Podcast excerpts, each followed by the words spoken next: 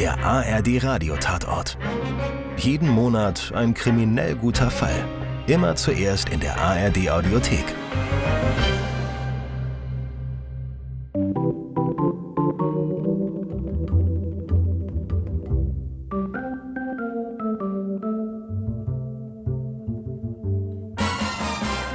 Geflucht hat, dass er sei das vergosse hätte, bin ich sofort nüber. Alles über die Tastatur. Da hab ich, geistesgegenwärtig, sofort den Stecker gezogen. Ah, Felsenstein. Da kann ich das Protokoll gleich nochmal von vorne anfangen. Wenn die Tastatur hin ist, brauchen Sie die nächste Woche nicht mehr ans Protokoll denken. Vielleicht wäre mir das ja überhaupt lieber. Da haben Sie recht, Frau Felsenstein. Die Materialverwaltung stellt ihm doch nie wieder neue Computer hin. So alt wie der ist, ist er gar nicht das, aber dapsch. Man muss bei ihm aufpassen wie beim kleinen Kind.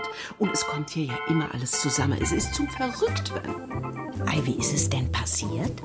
Dem sein Kriminalassistent Teschemacher ist so plötzlich reingerannt kommen. Raubmord in Zeilsheim. Der Tod des schwarzen Witwers von Martin Mosebach. Der Haas hat natürlich alles stehen und Lische gelassen und wir sind dann mitten in der Misere dagestanden. Wir fahren jetzt zu einem Haus. Hinter den Kirschgärten. Klingt nach Reihenhaussiedlung aus den 70er Jahren. Ist wohl sowas. Der Eigentümer einer Pfannenschmidt war mal Amtsrat im Grünflächenamt. Hat das Wochenende mit seiner Frau an der Mosel verbracht. Und dann, als sie heute Morgen zurückkommen. Du, die Tür ist nicht im Schloss. Die ganze Nacht nicht im Schloss? Da hätte ja jeder reingekonnt. Und dann habe ich versucht, die Tür aufzumachen. Ganz vorsichtig. Aber das ging nicht. Da war was Schweres. Gab zwar ein bisschen nach, aber nicht genug. Und da habe ich gedacht, von innen hält jemand die Tür zu. Das war unheimlich. Renate, halt Abstand. Nein, besser geh weg. Da ist jemand drin. Und dann drückt er und dann schiebt er und dann kommt unter der Tür plötzlich was Rotes hervor. Und ich kann doch kein Blut sehen. Blut ist ach nix für mich. Da sind Sie ja bei der Polizei gerade richtig vorrätig. Weiter? Ich heb also Knöpfe für Knöpfe die Alt-Tastatur auseinander. Na, mit dem Fall meine ich. Ach so, ja.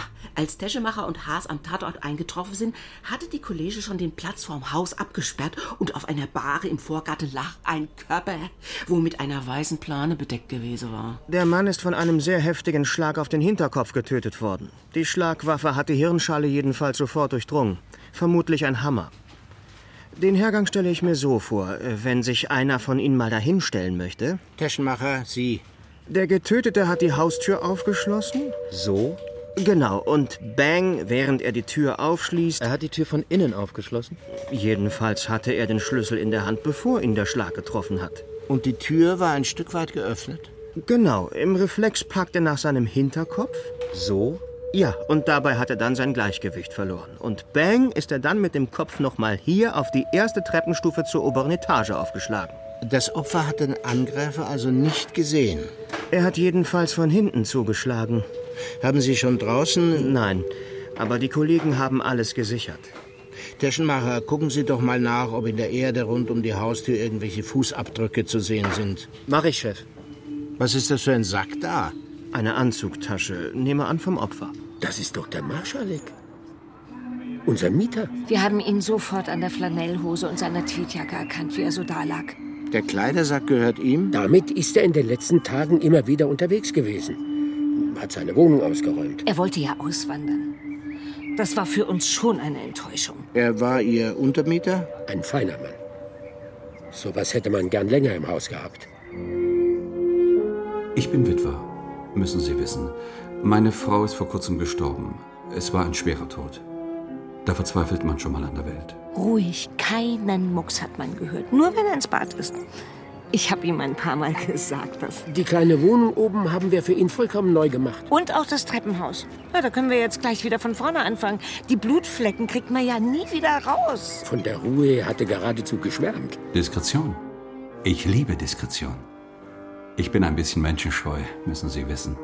Auf der Straße oder schlimmer, im Treppenhaus gegrüßt zu werden, ein Graus. Wir haben ja gar nicht dran gedacht, ihn zum Kaffee einzuladen. Wir wollen ja selber unsere Ruhe haben.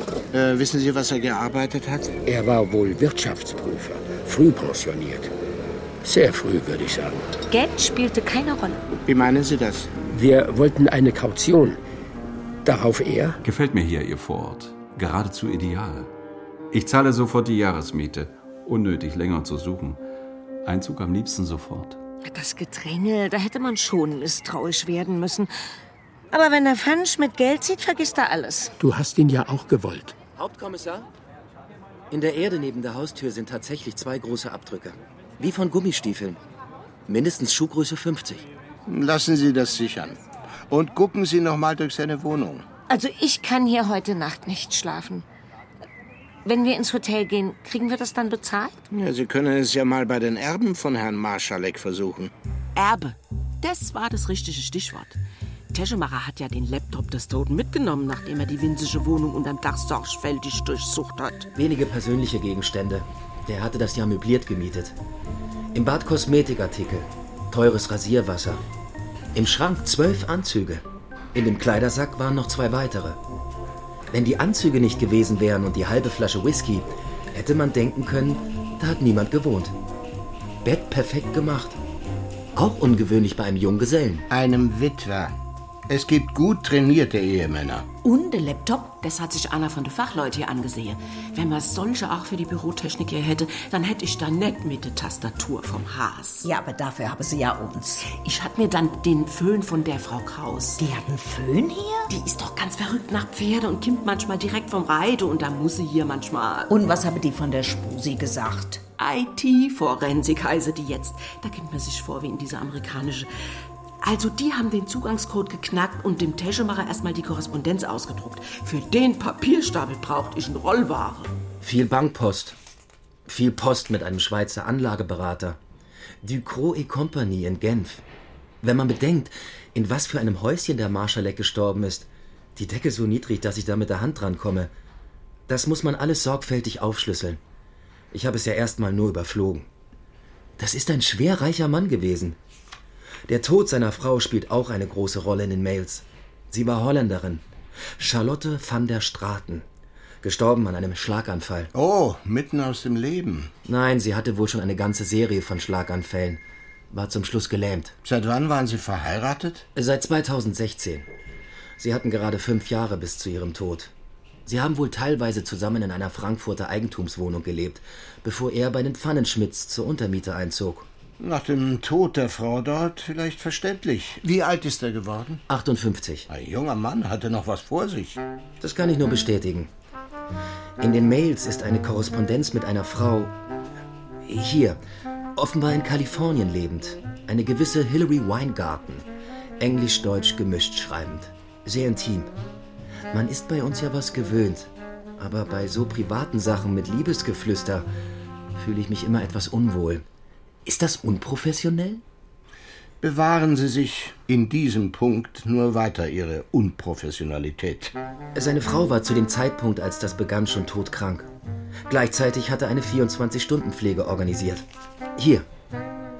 Die Mails folgen unmittelbar aufeinander. Vielleicht kann man das auch verstehen. Schön ist es zwar nicht, aber so eine kleine Entlastung, eine kleine Flucht in eine andere Welt. Seine Chatpartnerin war immerhin weit weg, in Kalifornien, im Paradies. Man will aus seinem Elend schließlich auch mal raus. Das ist es ja eben. Das könnte ich nachvollziehen. Aber diese Hilary Weingarten war ebenfalls furchtbar krank. Er hat sie auf einer Selbsthilfe-Website für Krebskranke aufgetan. Anfangs geht es nur um Trost und Verständnis. Dann kommt Zärtlichkeit ins Spiel. Dann ziemlich wilde Fantasien. Gegenseitig wohlgemerkt. Und dann ist auf einmal vom Besuchen die Rede. Der Marschalek schreibt hier, er könnte sich ein Leben in Kalifornien vorstellen. Da ist seine Frau allerdings schon tot gewesen. Das schreibt er zur selben Zeit wie die Organisation der Beerdigung. Hm, Bitten Sie die Felsenstein, eine Suchanzeige aufzugeben, Teschenmacher. Vielleicht gibt es noch mehr Frauen, mit denen Marschalek Kontakt gesucht hat. Wozu habe sie eigentlich den Föhn haben wollen? Na, nachdem ich die Tastatur raus hat und das meiste weggetupft war, habe ich den Rest mit dem Föhn. Aber wie dem auch sei, ich muss weiter.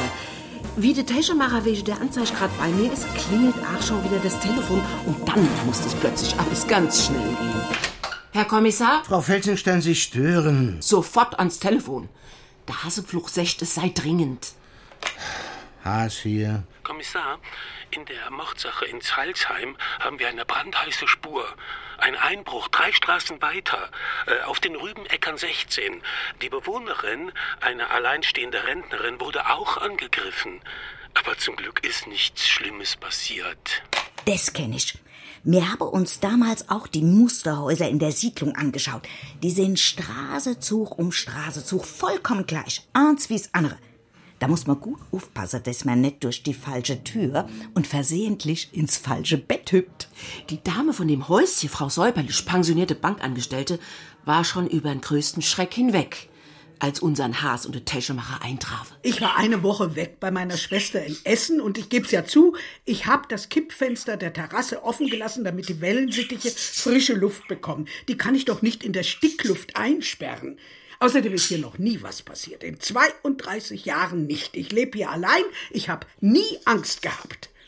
Und heute früh komme ich zurück. Alles wie sonst. Ich stelle meinen Koffer ab. Ich höre schon piepsen. Die Vögel erkennen meinen Schritt. Die melden sich sofort. Das Wohnzimmer war ein bisschen dämmerig, denn der Rollladen war halb unten wegen der Vögel. Hier scheint ja manchmal prall die Sonne rein und dann wird's heiß. Der Laden ist sowieso nur aus Plastik. Den heb ich mit einer Hand. Ich erkenne zunächst nur, dass die Tür in den Garten halb aufsteht. Was ist denn das? Wirst du schon gaga? frag ich mich. Und dann hebt sich vor mir aus dem Sofa ein riesiger Mann, ganz schwarz gegen das Licht. Ich schreie. Ah! Der Mann greift neben sich. Da steht meine große Terrakotta-Vase aus der Toskana voll Erde. Ich wollte was reinpflanzen, die war so schwer, die konnte ich selber kaum bewegen. Er nimmt sie, wie eine Streichholzschachtel und wirft sie in meine Richtung. Gut gezielt hat er nicht, sie ist in den Spiegel gegangen. In dem Krachen drehe ich mich um, ganz automatisch, nur aus Schreck. Und da ist er mit einem Satz schon an der Tür und raus in den Garten. Hier sehen Sie noch die Bescherung, die Vase ist geplatzt wie ein Ei. Ich habe nichts angefasst. Ja, vielleicht wollte er Sie gar nicht treffen, sondern nur ablenken. Ähm, können Sie ihn beschreiben? Ein schwarzer Riese. Schwarz? Nein, so wie beim Scherenschnitt. Chef, direkt am Haus sind Steinplatten, dann kommt Rasen und danach ein Blumenbeet. Da sind in der Erde tiefe Fußspuren, weit auseinander, groß, wie von Gummistiefeln. Was ist das da eigentlich? Die Kaffeemaschine vom Täschemacher. Unter einem Tuch? Ja, da ist er sehr eigen. Und? Haas und Täschemacher sind dann erstmal zurück ins Büro. Nein, ob ich Aare Tässchen? Ich könnt Ihnen. Das passt doch wie die Faust aufs Auge. Die Häuser in der unmittelbaren Nachbarschaft, die Bewohner verreist, also beide Häuser verlassen. Der Täter, ein großer Mann mit Riesenfüßen in Gummistiefeln, gewalttätig und von enormer Kraft. Aber komischerweise nicht auf Raub aus. Die Frau Säuberlich jedenfalls hat nichts vermisst. Und bei dem Pfannenschmitz hat er offenbar auch nichts mitgenommen. Richtig. Aber viel interessanter sind doch die Unterschiede. Die da wären? Bei den Pfannenschmitz hat er auf den Marschalek gewartet und die Säuberlich hat ihn überrascht. Oder glauben Sie, er hat auch auf Sie gewartet? Und dann stand plötzlich Anna im Büro, der bezüglich der Mordsache Werner Maschalek eine Aussage tätige wollte. Ein gewisser Dr. Dietmar von Kopp von der Wirtschaftsprüfungssozietät Schnabel und Partner. Ich habe von dem schrecklichen Tod meines früheren Kollegen erfahren. Das alles ist mir völlig unbegreiflich. So unbegreiflich ist das nicht, wenn man einen großen Hammer auf den Kopf bekommt. Bitte verzeihen Sie die Bemerkung. Das ist schon klar. Ich meine die Umstände dieses Todes. Ich bin zu dem Haus gefahren, wo er ermordet wurde. Unvorstellbare Umstände. Was, was, was war falsch an dem Haus? So ein Vorstadtreihenhäuschen mit Jägerzaun? Verzeihen Sie, ich will nicht arrogant sein. Das war einfach nicht der Stil von Werner Marschalek. Als wir vor 18 Jahren zusammen bei Schnabel anfingen, war er gerade frisch verheiratet. Mit Elfie Hamburger. Das war mal ein bildschönes Mädchen, schon etwas älter als er, sehr elegant, sehr vermögend. Aber es war schon was Tragisches dabei. Wir haben das alles nur nicht gewusst. Sie war schwer herzkrank. Und um sie zu pflegen, hat er bei Schnabel dann schon bald wieder gekündigt. Er hat ihr seine Karriere geopfert. So muss man das sagen. 2004 ist sie dann gestorben. Oder erst 2005. Ich war kurz bevor ich nach New York gegangen bin. Ich war noch auf der Beerdigung. Ich war der Einzige, der mit ihm Verbindung gehalten hat. Die Kollegen waren ihm gegenüber ein bisschen ratlos. Ein vielversprechender Mann, der seine beruflichen Aussichten wegen einer kranken Frau aufgibt, damit konnten sie nichts anfangen. Gut, sie hatte ein ganz nettes Immobilienvermögen. Da gab es wohl noch weitere Verwandtschaft, aber die hatten nichts zu erwarten. Gab es da Streit? Nein, das war wohl aussichtslos. Das war eine große Liebe. Die hat dafür gesorgt, dass er um nichts kämpfen musste. Wenn Sie die beiden zusammen gesehen haben, immer Hand in Hand, zärtlich. Man wusste gar nicht, wo man hingucken sollte. Dietmar, Grundstücksverwaltung. Hast du davon Ahnung? Ich glaube, das ist nichts für mich. Irgendwie unsexy. Er hat dann ziemlich schnell alles verkauft. Seine Sache war schon bei Schnabel und Partner das Börsengeschäft. Das ist ein Job, den man vollkommen alleine ausüben kann. Das entsprach ihm. Der Bildschirm, keine Verhandlung, kein Umgang mit Klienten. Dietmar, du musst das verstehen. Der Tod von Elfi war für mich eine Katastrophe. Wenn ich mit anderen darüber sprechen muss, verliere ich immer noch die Fassung. Und dann war da was in den Augen, dass ich schnell weggucken musste, weil ich Angst hatte, dass er zu weinen anfängt. Und so eng waren wir nicht. Das war also 2004 oder 2005? Das weiß ich eben nicht mehr genau. Kann ich nachgucken. Wir haben uns damals eine Weile aus den Augen verloren. Aber ich habe immer versucht, von Zeit zu Zeit, Weihnachten meistens von mir hören oder besser lesen zu lassen. Ich mochte den Mann. Ein komplizierter Einzelgänger. Liebte Musik und Italien. Solange Elfi noch reisen konnte, fuhren sie nach Venedig. Ins schönste Hotel natürlich. Er hat ihr auf dem Weg in den Tod noch mal richtige Flitterwochen beschert. Haben Sie später dann die zweite Frau kennengelernt? Über die zweite Hochzeit sind wir wieder zusammengekommen. 2016 bekam ich plötzlich eine Heiratsanzeige. Als Vermählte grüßen Charlotte von der Straten und Werner Marschalek. Ich habe mich gefreut. Vor allem auch, dass er wieder nach Frankfurt gezogen ist. Wir haben uns dann getroffen, zunächst ohne Damen. Er hat ein bisschen erzählt. Charlotte ist Holländerin. Witwe mit zwei Kindern, beide längst erwachsen. Besitzt ein großes Haus in Den Haag. Da werden wir aber nicht wohnen. Das ist den Kindern ein Sohn und eine Tochter. Der Sohn ist leider nicht ganz gesund und seine Schwester hat stark gegen die Heirat der Mutter gearbeitet. Aber das ist ja auch nicht ungewöhnlich. Kindern gefällt solch eine zweite Ehe oft nicht. Deshalb sind wir lieber dort weggezogen. Ich war dann auch mal bei Ihnen zum Essen.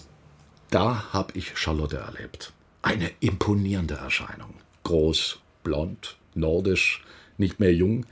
Sie ging am Stock, aber ganz diskret, kaschierte sehr gut, dass sie in ihren Bewegungen behindert war. Er hat's mir dann später erklärt. Sie hatte einen schweren Schlaganfall hinter sich. Es war ganz erstaunlich, wie gut sie sich schon wieder erholt hatte. Aber dann sind noch zwei kleine Schlaganfälle gefolgt. Seitdem ist ihr Arm eigentlich gar nicht mehr brauchbar. Der linke, zum Glück. Und ein Bein schleppt ein bisschen.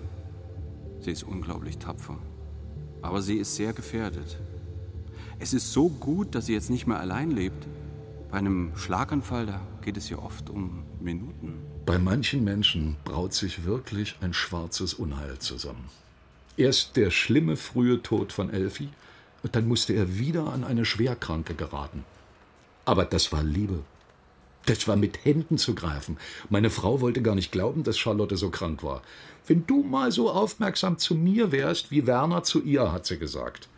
Sie hatte recht. Das fiel schon auf. Und dann starb sie. Und er hat kurz danach solch ein schreckliches Ende gefunden. Herr von Kopp hat dann den Kommissar und den Teschemacher schwer verdattert zurückgelassen. So seltsam, dass der Marschalek nach Zeilsheim gezogen ist. Das kommt mir gerade so vor, als ob er sich hätte verstecken wollen. Aber vor wem? Und wozu? Sie sollten sich mal seine alte Wohnung ansehen. Herr Kommissar, von der Wach wird gemeldet, man hätte einen Mann gefasst, der auf die Beschreibung wegen der Mordsachpasse tät. Sie haben uns schon gekriegt? Warte sie. Also, da hast sofort zu der Wach hin. Und da saß er. Ein richtiger Koloss. Ein Hühne mit struppischem Bart hat drei schmutzige Jacke übereinander getragen und die Füße in Gummistiefeln im Extraformat. Super Size.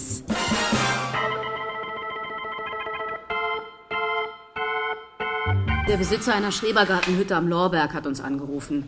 Er sieht, dass die Tür dort nur angelehnt ist, wundert sich, weil er denkt, er hätte sie beim letzten Besuch ordnungsgemäß abgeschlossen. Und als er sie öffnet, fliegt ihm gleich ein Blumentopf entgegen. Ging sofort K.O. Aber wir kennen hier unsere Pappenheimer. Wir kennen uns, gell, Fritz? Du warst schon ein paar Mal hier. Ja, Wachtmeister. Immer schön mich verhaften. Warum? Fritz Zukowski, Stadtstreicher mit besonderem Tick. Normal bettelt er in der Innenstadt. Da haben wir ihn auch aufgegriffen. Zum Schlafen sucht er sich aber manchmal leere Behausungen, die nicht so gut gesichert sind. Eigentlich stiehlt er nie was, außer mal aus dem Eisschrank. Aber wenn er dort von den Besitzern überrascht wird, dann kann er schon mal gefährlich werden. Er ist eigentlich nicht gefährlich. Im Gegenteil, ein ganz gutmütiger. Nur wenn er sich erschreckt. Fehlende Impulskontrolle, sagt der Gerichtspsychologe. Der Mann aus dem Lorberg-Schrebergarten kann froh sein, dass er da gerade nur einen Blumentopf griffbereit hatte. Ich hätte gern, dass die Frau säuberlich hier den Herrn, äh, wie heißt er? Zukowski, du kannst direkt mit mir sprechen. Bin Mensch, wie du. Ja, entschuldigen Sie, Herr Zukowski, Sie haben recht. Herr Zukowski, erinnern Sie sich an die Dame, der Sie gestern beinahe eine Vase an den Kopf geworfen haben? Ich weiß nicht. Ähm, können Sie mal aufstehen? Aufstehen? Warum? Die beide Kollege von der Wach habe ihn dann aus dem Stuhl gehievt und als er sich dann widerwillig zu seiner ganzen Größe entfaltete, war's, als sei im Zimmer die Sonne untergange. Das hätte Kommissar später berichtet. Oh, na, da verstehe ich. Das mit dem Schreck ist sicher nicht einseitig, wenn Sie einem gegenüberstehen, Herr Zukowski. Äh, Übrigens, welche Schuhgröße haben Sie? Schuhgröße? Warum? Wenn Sie sich setzen, können wir einmal unter Ihre Stiefel schauen. In Ordnung? Hier. Alte Stiefel. Die Zahl ist sehr abgetreten.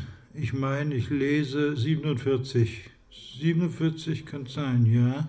Das ist eine 7. Gar nicht so groß für einen Mann wie ihn. Der Kommissar also wieder zurück ins Büro, als wieder zum Täschemacher. Aber der steckt bis zum Hals in den Papiere vom Maschalek. Sie haben doch den Schuhabdruck vor dem Mordhaus gesichert. Ja, und? Haben Sie nicht gesagt, das wäre mindestens eine 50? Kann sein. Wurde das von der Kriminaltechnik bestätigt? Keine Ahnung. Ja, was machten Sie da eigentlich? Ich bin hier gerade auf etwas Interessantes gestoßen. Ist das der Ausdruck von Marschaleks? Ja, hier ist eine Mail von einem Anwalt aus Den Haag. Da hat es Ärger gegeben. Und? Ich habe den Anwalt eben angerufen. Er wollte erst keine Auskunft geben.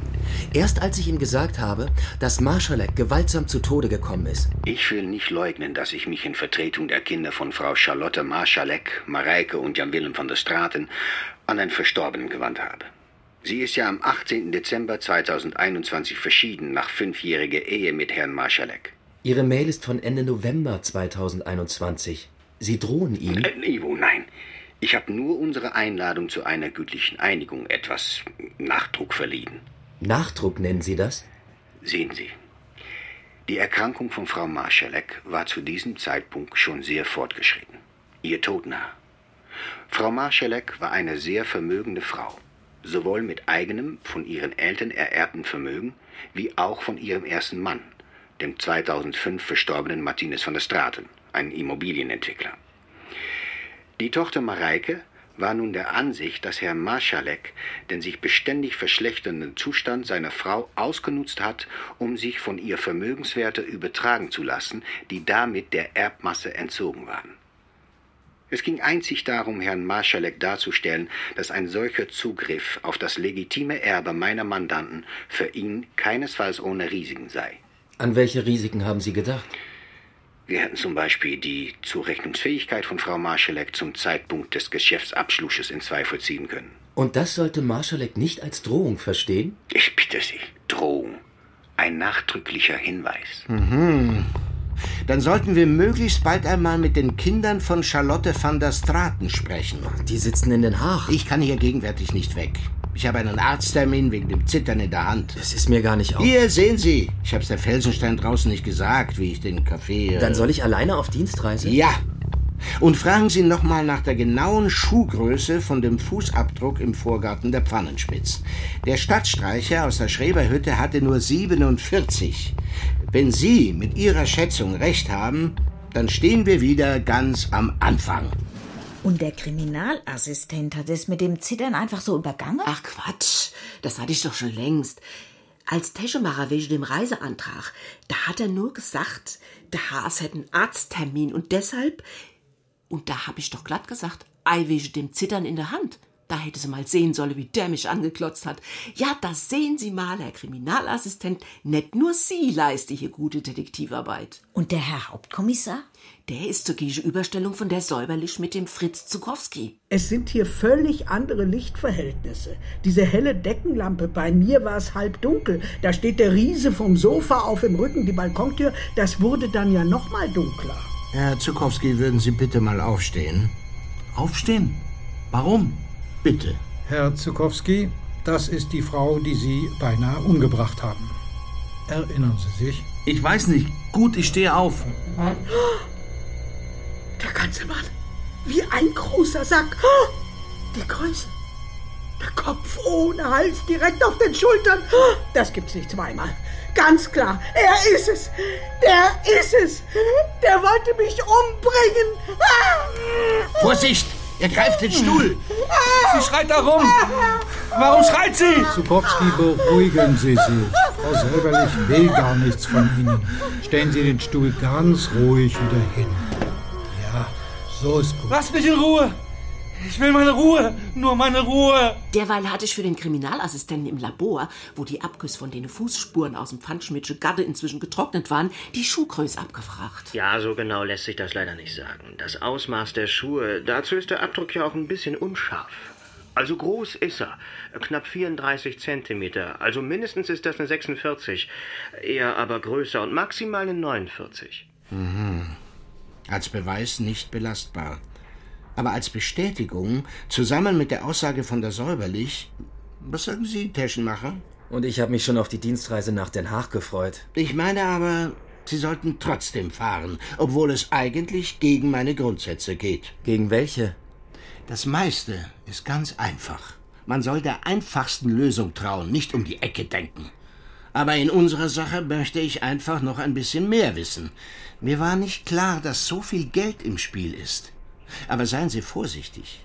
Die Niederländer lassen sich von uns nicht gern ins Handwerk pfuschen. Es darf nicht wie eine Ermittlung wirken. Und Mareike van der Straten ist keineswegs verpflichtet, einen deutschen Polizeibeamten zu empfangen. Denken Sie sich also was aus. Mareike van der Straten. My name is Taschenmacher. Assistant Sie of... können gern Deutsch sprechen. Sie haben gewiss schon von dem tragischen Tod Ihres Stiefvaters erfahren. Bad news travels fast. Mein Stiefvater hatte einen Geschäftsfreund, einen Herrn von Kopp. Der hat uns vorgestern angerufen. Ich möchte Ihnen mein Beileid aussprechen. Danke für Ihre Anteilnahme. Sie haben in so kurzer Zeit beide Eltern verloren. Ja. Das ist für uns ein schwerer Schlag. Wenn Sie es wünschen, würde ich Sie gerne über die genauen Umstände seines Todes informieren. Ich bin zufällig morgen dienstlich in Den Haag und könnte Sie treffen, Mhm. wenn Sie es erlauben. Aber gern. Sehr aufmerksam. Wahnsinn. Der Taschenmacher ist tatsächlich nach Den Haag. Können Sie sich vorstellen, Frau Rettich, der war noch nie am Meer. Seine Eltern hatten es eher so mit Berge. Und, ja, verliebt hat er sich. Ein großes Haus in den Dünen. Ein alter Backsteinbau mit vielen hohen Fenstern ohne Gardinen. Man konnte in jedes Zimmer hineinsehen. Die Möbel, die Bilder, alles sehr erlesen. Die Leute da haben nichts zu verbergen. Das Taxi hat gehalten. Ich bin ausgestiegen und den langen Kiesweg zum Haus gelaufen. Irgendwer muss mich dabei gesehen haben, denn die Haustür öffnete sich kurz bevor ich davor stand. Mareike van der Straten kam mir entgegen. Eine große, sehr elegante Frau, etwa 40. Mir sofort sympathisch. Äh, entschuldigen Sie bitte, Herr Haas. Das gehört nicht in ein Protokoll, kann man ja wieder löschen. Gehört aber trotzdem irgendwie rein. Der Eindruck spielt ja auch eine Rolle. Willkommen zu unserem Blind Date. Leider aus so traurigem Anlass. Sie werden sicher eine Reihe von Fragen zu dem Verbrechen haben, die wir Ihnen aber leider noch nicht beantworten können. Es gibt allerdings einen dringend Tatverdächtigen. Sie haben seinen Mörder? Ein Obdachloser. Eigentlich ein harmloser Mann. Bricht von Zeit zu Zeit in die Häuser ein, die verlassen zu sein scheinen, um sich dort zum Schlafen hinzulegen. Nur wenn er erschreckt wird, neigt er zur Gewalttätigkeit. Soweit ich weiß, hat Werner aber nicht in einem einsamen Haus gewohnt, sondern in einer großen, zweigeschossigen Wohnung im Frankfurter Westend. Solange meine Mutter lebte, haben wir sie dort wiederholt besucht. Ja, diese Wohnung nahe der großen Synagoge. Wir wissen nicht, warum er sie verlassen hat und sich nach dem Tod ihrer Mutter so ein bescheidenes. Sehen Sie mal, ich habe hier ein paar Fotos von dem Haus. Hier. Es ist eine ganze Folge. Kaum zu glauben. Das ist sein letzter Ort gewesen? Der Tod meiner Mutter hat ihn offensichtlich sehr mitgenommen. Könnte der Umzug finanzielle Gründe gehabt haben? Ausgeschlossen. Werner war ein wohlhabender Mann. Meiner Mutter war eine gewisse Parität schon wichtig. Wie haben sich die beiden kennengelernt? Im Internet. Sie konnte sich ja nur noch sehr eingeschränkt bewegen. Verbrachte die meiste Zeit hier im Haus bei uns, meinem Bruder und mir. Wir haben versucht, es ihr so schön zu machen wie möglich. Aber man muss es einfach hinnehmen. Kinder können keinen Mann ersetzen. Sie haben sich lange geschrieben, ehe meine Mutter eingewilligt hat, ihn zu sehen. Sie war ein bisschen eitel und hat ihre schönsten Fotos ins Netz gestellt. Aus gesunden Tagen. Mit 25 sah sie aus wie die junge Ingrid Bergmann. Sie war immer der blasse, weißblond nordische Typ. Aber ganz so sah sie als halbseitig gelähmte 65-Jährige nicht mehr aus. Das Kennenlernen war für ihren späteren Stiefvater also keine Enttäuschung, nach den schönen Bildern. Er war ja darauf vorbereitet, dass sie nicht mehr jung und dass sie sehr krank war. Ein eigenartiger Mann. Man könnte beinahe meinen, dass die schlechte Verfassung von meiner Mutter ihn geradezu angeregt hat. Ich war dabei, als er ins Zimmer kam. Er war ein paar Jahre jünger als sie, sah wirklich sehr gut aus, trat bescheiden auf, mit guten Manieren, weltläufig. Er ging auf meine Mutter zu. Sie war aus ihrem Sessel aufgestanden und versteckte die Krücke, auf die sie sich stützen musste, geschickt hinter ihrem Rock. Er nahm ihre Hand und hauchte einen Kuss über sie. Endlich, Charlotte. Wie sehr habe ich diesen Augenblick herbeigesehnt. Es war für Mama ein starkes Erlebnis in ihrer Trostlosigkeit, dass es da plötzlich eine Gegenseitigkeit geben sollte, ein tiefes Verständnis, eine Hoffnung. Dabei wusste sie über ihren Zustand ja ganz genau Bescheid. Ein Moment bitte. Sie ging zu dem Fenster, gegen das gerade einige kleine Steinchen geschleudert worden waren. Ging? Sie schwebte. Glauben Sie mir, es schien, dass sie kaum den Boden berührte. Um sie die Aureole des Gegenlichts aus dem hohen Fenster. Sie sehen hier dieses schöne Haus, aber das Leben darin ist nicht immer einfach.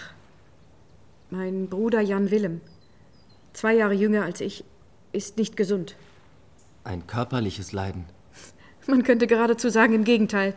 Physisch ein Baum von einem Mann. Aber seelisch. Er kann nicht alleine leben. Ich habe seinetwegen auf die Ehe verzichtet. Als Werner sich dann um meine Mutter kümmerte, das war schon eine Entlastung für mich. Das Leben mit zwei Betreuungsfällen kann zu einer unerträglichen Belastung werden. Sie ist bald mit ihm nach Frankfurt gegangen. Das war in ihrer Verfassung sicher ein gewaltiger Schritt. Es ist alles so aufregend für mich, so neu. Und ich will, dass ihr seht, dass ich glücklich bin und dass ihr deshalb auch mit allem einverstanden seid. Werner und ich. Werner und du. Was soll das heißen? Was das heißen soll? Wir werden heiraten. Klingt da ein Vorbehalt aus deinem Ton? Was sollte ich ernsthaft dagegen haben, dass sie glücklich war? Erst recht, weil ihr kein langes Leben mehr bevorstand. Vielleicht hat mich die rasche Heirat ein wenig überrascht. Ich hatte plötzlich das Gefühl, dass alles, was ich während ihrer Krankheit für sie geleistet habe, gar keinen Wert mehr hatte. Aber heute sage ich ohne jede Einschränkung, Jan Willem und ich müssen Werner von ganzem Herzen dankbar sein. Er war unser Glück im Unglück. Was in ihm vor sich gegangen ist, als er sich so in eine schwer Kranke verliebt hat, ich werde es nie wirklich nachvollziehen können. Aber dass er sich verliebt hat, das ist für mich unbezweifelbar. Bis zuletzt hat Mami mit ihm über allen Wolken geschwebt. Sie sprach so eindringlich und so warm. Ich vergaß beinahe vollkommen, was ich mir zu fragen vorgenommen hatte. Und als es mir dann doch einfiel, da ist es mir unheimlich schwer gefallen, das auszusprechen. Passte doch gar nicht zur Stimmung. Nennen Sie mich ruhig unprofessionell. Aber es ist so schwer, sich Ihrem Zauber zu entziehen. Da gab es in der Internetkorrespondenz von Herrn Marschalek Mails eines Anwalts aus Den Haag, Jan van Keer, der behauptet, in Ihrem und in Ihres Bruders Auftrag agiert zu haben. Meine Mutter hat nach der Hochzeit, ohne uns zu fragen, einen beträchtlichen Teil ihres Immobilienbesitzes in den Niederlanden an Werner übertragen. Warum, ist mir nie ganz klar geworden. Er hat ja nun nicht am Hungertuch genagt. Ich konnte ihr wohl nicht verzeihen, dass sie so die Interessen ihres Sohnes vergessen konnte. Jan Willem kann sich schließlich nicht wehren. Da haben Sie sicher recht. Vielleicht könnte ich auch kurz mit Ihrem Bruder sprechen. Dann will ich Sie nicht länger aufhalten. Ich kann nichts versprechen. Er ist scheu und er spricht kaum. Ich habe Ihnen nur angedeutet, wie krank er ist. Es fällt mir schwer, darüber zu reden. Ich will mal nachsehen, in welcher Verfassung er ist. Sie ging mit ruhigem Schritt aus dem Zimmer und ließ mich eine Weile allein. Ich sah mich ein bisschen um. Auf dem Flügel Fotos im Silberrahmen, Familienbilder. Charlotte van der Straten als junge Mutter mit ihrem Ehemann und zwei für das Foto herausgeputzten Kindern. Eine ansehnliche, ihr reiches Glück ausstellende Familie. Doch plötzlich fiel ein Schatten über die Bilder. Ich drehte mich um. Ein Riese füllte das Fenster der verglasten Terrassentür aus. Er beobachtete mich ohne Ausdruck. Ein weißes, mädchenhaftes Gesicht. Dann war er mit einem Schlag abgetaucht. Vielleicht in den Garten hinabgesprungen. Ich wollte gerade zum Fenster, aber da kehrte schon Mareike zurück. Es tut mir leid. Jan Willem ist heute in keiner guten Verfassung.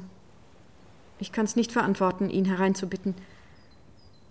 Wenn er Sie jetzt sehen würde, käme er lange nicht zur Ruhe. Ich habe da meine unguten Erfahrungen. Irgendwas hat mich davon abgehalten, ihr gegenüber die Erscheinung am Fenster zu erwähnen. Hm. Es tut mir leid, wenn ich jetzt so wenig mit meiner Dienstreise zur Fallaufklärung beitragen kann. Denken Sie. Das Gesicht am Fenster? Er. Das war er. Warum? Hat sie behauptet, mit ihm gesprochen zu haben, während er offensichtlich im Park herumlief. Interessant. Aber wir haben leider keine Handhabe. Eine Dame ist hier, wieder wegen dem Mozart Maschalek. Sie ist die Cousine von seiner Dode Frau und hätte mal gern ein Problem. Cousine von der ersten Frau? Ähm, wie hat sie geheißen? Hamburger. Oder von der zweiten, der Frau van der Straten? Von der zweiten, hat sie gesagt. Ja, bitten Sie sie herein. Nicht nötig, da bin ich schon. Äh, sie sind die Cousine von Charlotte van der Straten? Den Namen kenne ich nicht. Ich bin die Cousine von Annemarie von Klein, gestorben 2008 als Ehefrau von Werner Marschalek. Äh, Verzeihen Sie, dass ich einen Moment stutze. Wir wissen bisher nur von zwei Ehen von Herrn Marschalek. Hm, dem Marschalek traue ich alles zu. Wer weiß, wie viel es wirklich gibt. Mich geht aber nur die mit der Annemarie was an. Die Annemarie war ein Pechvogel, aber ohne finanzielle Sorgen. Der Vater war großer Industrieanwalt. Sie hat Kunstgeschichte studiert, später in einer Galerie gearbeitet. Immer auf der Suche nach dem richtigen Mann. Eine lange Reihe hat sie durchprobiert. Endete immer in Tränen. Die durfte ich dann trocknen. Äh, Bitte nochmal, Ihre Cousine Annemarie von Klein war mit Marschalek verheiratet. Ich habe mit meiner Cousine nicht zusammengelebt, aber wir waren sehr eng. Und in einem Punkt waren wir uns einig. Geheiratet wird nicht, auch wenn's mal ernster wird. Und genauso stand zwischen uns fest, dass wir uns gegenseitig als Erben einsetzen. Haben Sie entsprechende Testamente gemacht? Leider immer nur davon gesprochen. Man war ja gesund und noch nicht uralt. Dann kam bei Annemarie der Krebs. Und der sah von Anfang an gar nicht gut aus. Das war 2004. Sie war verzweifelt. Und ich habe sie nicht richtig trösten können. Hab irgendwie nicht den richtigen Ton getroffen. Ich habe gedacht, es hilft besser, wenn man nicht pausenlos davon spricht. Aber da habe ich was verpasst. Da habe ich sie aus der Hand gegeben. Sie hat da nämlich mit dem Chatten angefangen. Nächtelang sich allen möglichen Leuten an den Hals geschmissen. Und da taucht dann dieser werte Herr Marschalek plötzlich auf. Verwitwet, ein vermeintlicher Leidensgenosse, so wunderbar verständnisvoll. Der musste nun doch noch unbedingt vor dem Tod geheiratet werden. 2005, zwischen zwei schlimmen Operationen. Sie konnte sich im Standesamt ja kaum noch aufrecht halten. Aber eins muss ich zugeben. Dass sie danach noch ganze drei Jahre gelebt hat, das hätte kein Arzt gewagt vorherzusagen. Das hatte dann doch wohl mit ihm zu tun. Bei Annemarie gab es jedenfalls für mich keine Tränen mehr zu trocknen. Die sind sogar noch gereist. Und dann kam der Tod. Viel später als erwartet, sagen Sie. Und dann kam die Testamentseröffnung. Ja, die kam. Und ich habe sogar was geerbt. Den Schmuck ihrer Mutter. Nicht wertlos, aber dennoch eine Frechheit, weil sie genau wusste, dass ich solches Zeug nicht trage. Das ganze übrige Vermögen ging an den trauernden Ehemann. Andere Familienmitglieder waren ja nicht vorhanden. Ich fand das Ganze ziemlich übel. Eine lebenslange Freundschaft war nichts wert gegen die drei Ehejahre. Aber da hat man ja nichts in der Hand. Juristisch vermutlich wenig. Wenn er dem Tod seiner Frau nicht ein bisschen nachgeholfen hat. Das habe ich auch erst gedacht. Aber da war gar nichts zu machen. Sie ist auf der Intensivstation gestorben. Die Tage davor hat er sie nur durch eine Glasscheibe gesehen. Es ist ein bisschen peinlich für mich, aber ich erzähl's trotzdem, weil es über ihn was sagt. Er war ein kolossaler Feigling.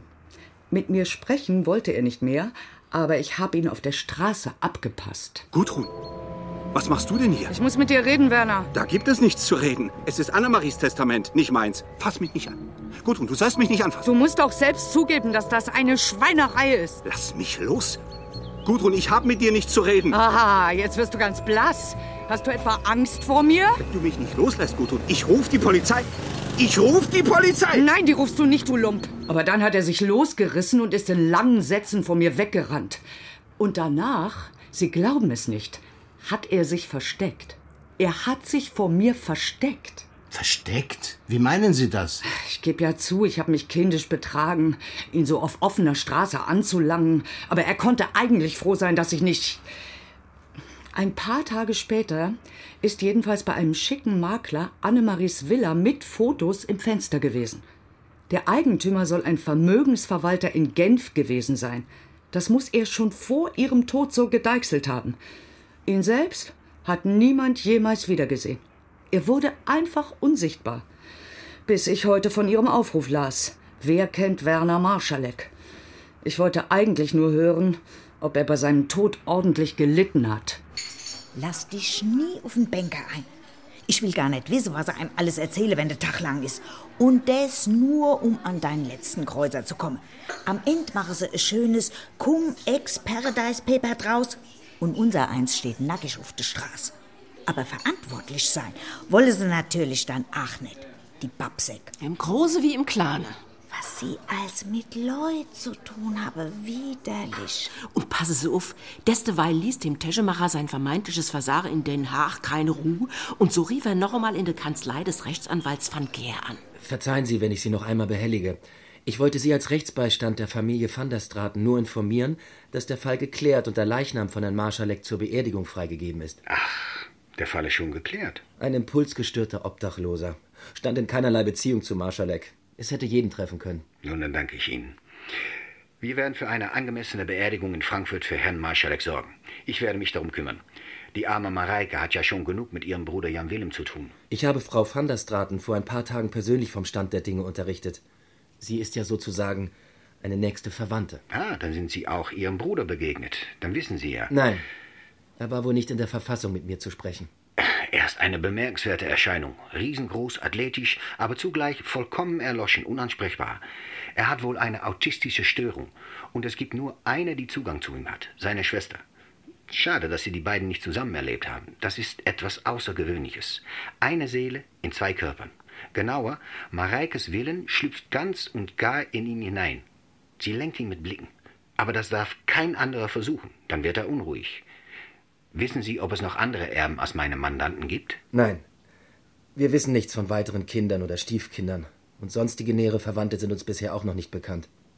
Wenn Sie die Beerdigung in Frankfurt entsprechend in den Zeitungen inserieren, dann meldet sich vielleicht noch jemand. Und Sie haben Gewissheit. Ja, jetzt beginnt ein mühsames Geschäft für mich. Aber es ist ja für einen guten Zweck. Mareike und Jan Wilm müssen abgesichert werden. So traurig. Und da saßen sie dann, unsere beiden Detektiv, im Büro. Und schaute ein bisschen ratlos aus der Wäsche. Der Marschalek war dreimal verheiratet und das vierte Mal bereitete er gerade vor. Immer dieselbe Masche, immer schwerkranke, einsame Frauen. Nur die Charlotte van der Straten hatte Kinder.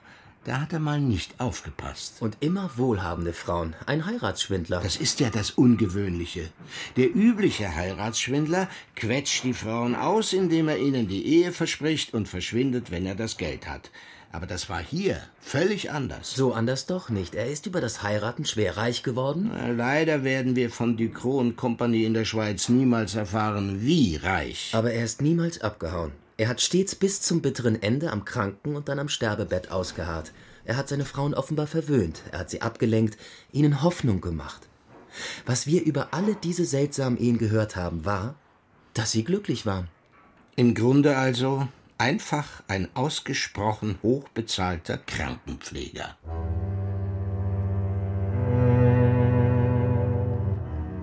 Die Beerdigung von Maschalek fand auf dem Hauptfriedhof statt.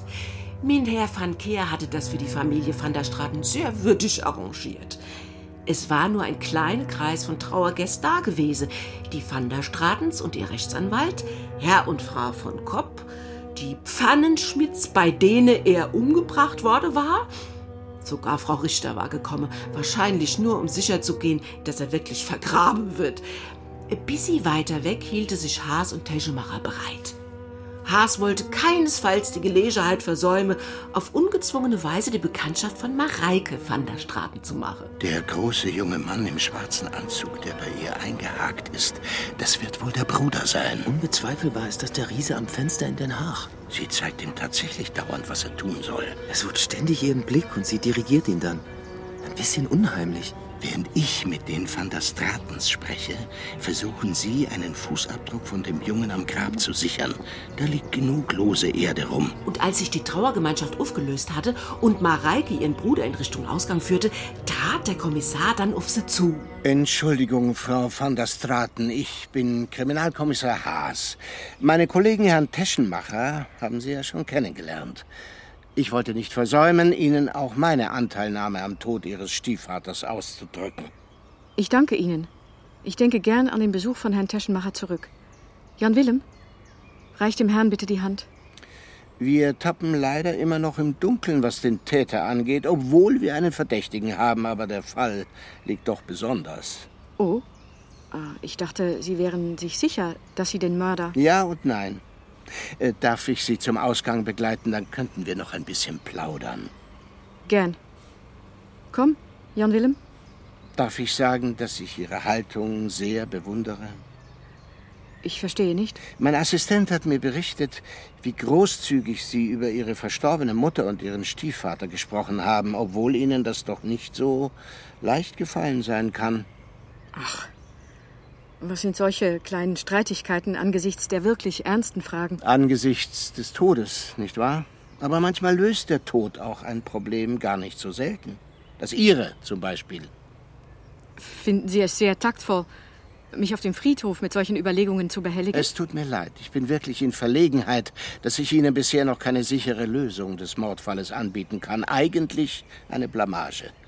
Wann haben Sie herausbekommen, dass Marschalek vor der Ehe mit Ihrer Mutter schon zweimal verheiratet war? Das war ein Zufall. Auch wir arbeiten seit langem mit Ducrot Company. Da gab es eine alte Loyalität, schon von meinem Vater her.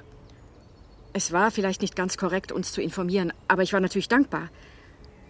Meine Mutter hat das allerdings überhaupt nicht interessiert. Sie war glücklich und ihr war gleichgültig, was uns das kostet. Und hatte sie etwa nicht recht? Sie konnte sich das Glück kaufen. Das gelingt nicht jedem. Und wenn dann noch durch günstige Umstände der Kaufpreis zur Familie zurückkehren könnte. Was soll das heißen? Sie und der junge Mann hier werden alles von Marschalek erben. Keine Ahnung.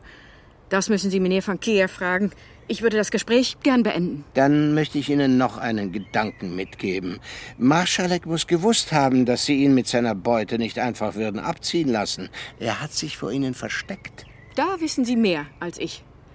Hatte er einen Grund, sich vor Ihnen zu verstecken? Aber Sie haben ihn aufgespürt, haben ihn mit Ihrem Bruder im Auto vor seiner neuen Behausung abgepasst. Hier die stille Vorortstraße war ein Geschenk. Oder wollten Sie ihn eigentlich nur zur Rede stellen? Aber den Hammer, den Ah. hatten Sie sicherheitshalber trotzdem schon mal eingesteckt, oder nein? Es war der Wagenheber, genau. Als Marschalek sich über das Türschloss beugte, war Jan Wellem in drei Schritten hinter ihm. War es nicht so?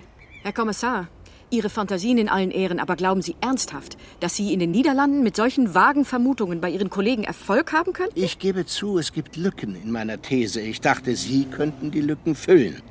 Oder der junge Mann hier, der auch Bescheid weiß. Willem, sag du dem Kommissar, was ihr wollt. Macht es Ihnen Spaß, Kranke und Trauernde zu quälen? Hier ist unser Auto. Wir müssen Sie leider jetzt verlassen. Damit stiegen sie und ihr Bruder in ihren edlen SUV und fuhren davon. Die Kaltschnäuzigkeit von Mareike van der Straten hatte den Kommissar nicht unberührt gelassen. Als er wieder in sein Büro nach seiner Kaffeetasse greifen wollte, zitterte seine Hand stärker denn je. Diesmal ist es auch dem Teschemacher aufgefallen. Unbefriedigend, unbefriedigend. Aber wir dürfen nicht aufgeben. Lassen Sie überprüfen, ob die beiden Van der Stratens vor oder nach dem Mord zwischen Frankfurt und Den Haag irgendwo übernachtet haben. Ob in Zeilsheim irgendwer am Mordtag einen niederländischen SUV gesehen hat. Ob irgendwo die Waffe gefunden wurde. Und das Wichtigste, Teschenmacher. Wir müssen alles dafür tun, dass der Zukowski aus dem Gefängnis rauskommt. Der muss in eine betreute Einrichtung überwiesen werden. Gefährlich ist er, aber kein Mörder. Vielleicht haben wir doch ein bisschen Glück. Die Kriminaltechnik hat den Abdruck von Jan Willem an Marschaleks Grab mit dem am Tatort verglichen. Es ist sogar derselbe Schuh. Ja, dann flott. Informieren wir die niederländischen Kollegen. Die sollen Sie gleich in Den Haag in Empfang nehmen.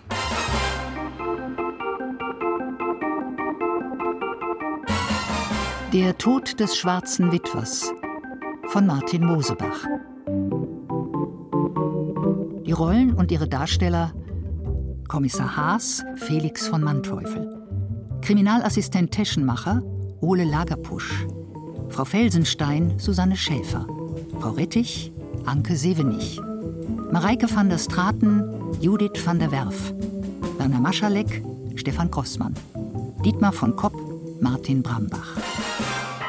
Sowie Annika Baumann, Heidi Eeks, Marcel Hensemer, Ursula Illert, Lorenz Klee, Christian Klischat, Ulrich Marx, Cornelia Niemann, Barbara Philipp, Christoph Pütthoff, Walter Renneisen und Leopold von Verschür.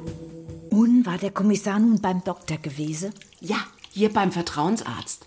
Ist das nicht der Alte von der Kraus? Eppe. Und die hat mir dann, als ich ihr den Föhn zurück, also die hat mir alles erzählt. Besetzung Arne Salasse. Ton und Technik Thomas Rombach und Melanie Inden. Regieassistenz Hertha Steinmetz. Dramaturgie Leonhard Koppelmann. Regie Thomas Wolferts. Produktion Hessischer Rundfunk 2022 für den ARD Radiotatort.